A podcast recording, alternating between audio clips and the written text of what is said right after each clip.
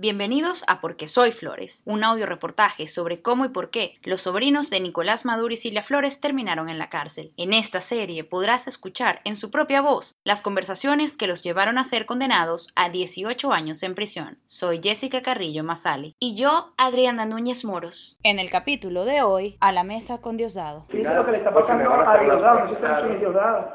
¿Quién no?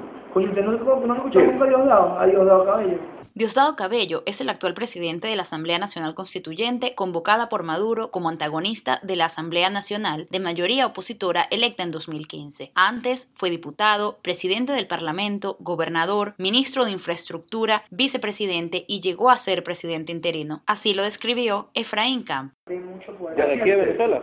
Oh, sí. Y entonces de un cuando digo mucho poder que... Mira, eh, sí, sí le pesa la Es bravo, bravo, bravo, hombre. Cabello es también miembro de la jerarquía del Partido Socialista Unido de Venezuela e incluso conduce su propio programa en la televisión pública del país, desde donde defendió a los primos Flores a 13 días de su arresto. Ellos es un ataque contra Cilia, cuando en todo caso de haber, de haber una situación de un hecho, son responsabilidades individuales.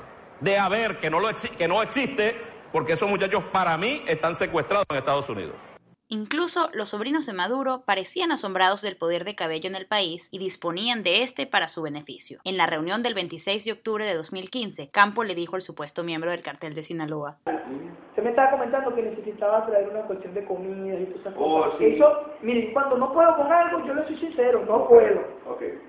¿Usted se acuerda del señor que yo le comenté ahorita, que tenía mucho poder, que estaba rayado por arriba con los oh, sí, sí, sí. Bueno, ese señor es el encargado del señal. ¿De acá saben lo que es señal? No, el, impuesto, el impuesto del país. Ah, como, si fuera, como si fuera el médico. Ajá, está encargado del señor, está encargado de los puertos, de todos los puertos marítimos y aéreos del país. ¿Entiende? Escuche, escuche nada más para que vean la cantidad porque tiene ese señor. Tiene el señal que es los impuestos, tienen los puertos del país, también tiene el, tiene el Ministerio de Industria Básica ahorita todo el tema de la minería, pues yo digo, nosotros trabajamos con oro, trabajamos con oro, nosotros trabajamos con cemento, nosotros trabajamos con hierro, y no, eso nos, lo quitamos, pero para no entrar en un conflicto de poder, bueno, no importa, dejen esto por aquí, hagan ustedes esto por allá. Entonces él también tiene la minería, y sumado a eso, sumado a eso también tiene el alimento. Para el momento, Cabello solo era el presidente de la Asamblea Nacional, pero su hermano José David Cabello estaba a la cabeza del CENIAT y recién había sido encargado del Ministerio del Comercio. Ninguno figuraba oficialmente como proveedor de alimentos. Campo también manifestó su interés por incursionar en el negocio de la distribución de comida. Yo, quería, yo he querido traer ganado de mi propio bolsillo porque acá tenemos una crisis económica ahorita con todo el tema de la posición que nos está, nos está matando. Sí. sí, entonces yo dije, bueno, vamos a traer unas 10.000 cabezas de ganado, y, ahí vamos viendo cómo nos va, ¿sí me entiendes? Pero se mostró decepcionado al no poder obtener ganancias expeditas. No, que, que no van a pagar de esta manera.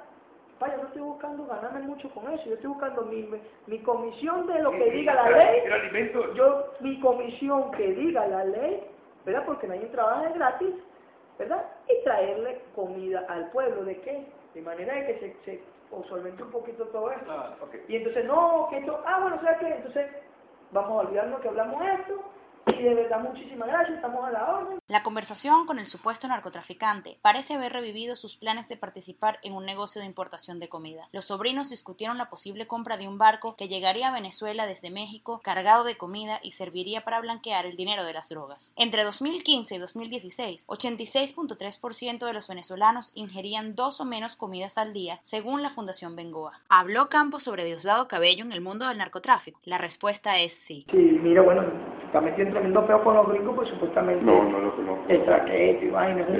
Pero no confirmó esos rumores. Ya, ya hay unos chismes No, la verdad nosotros no. Pues no.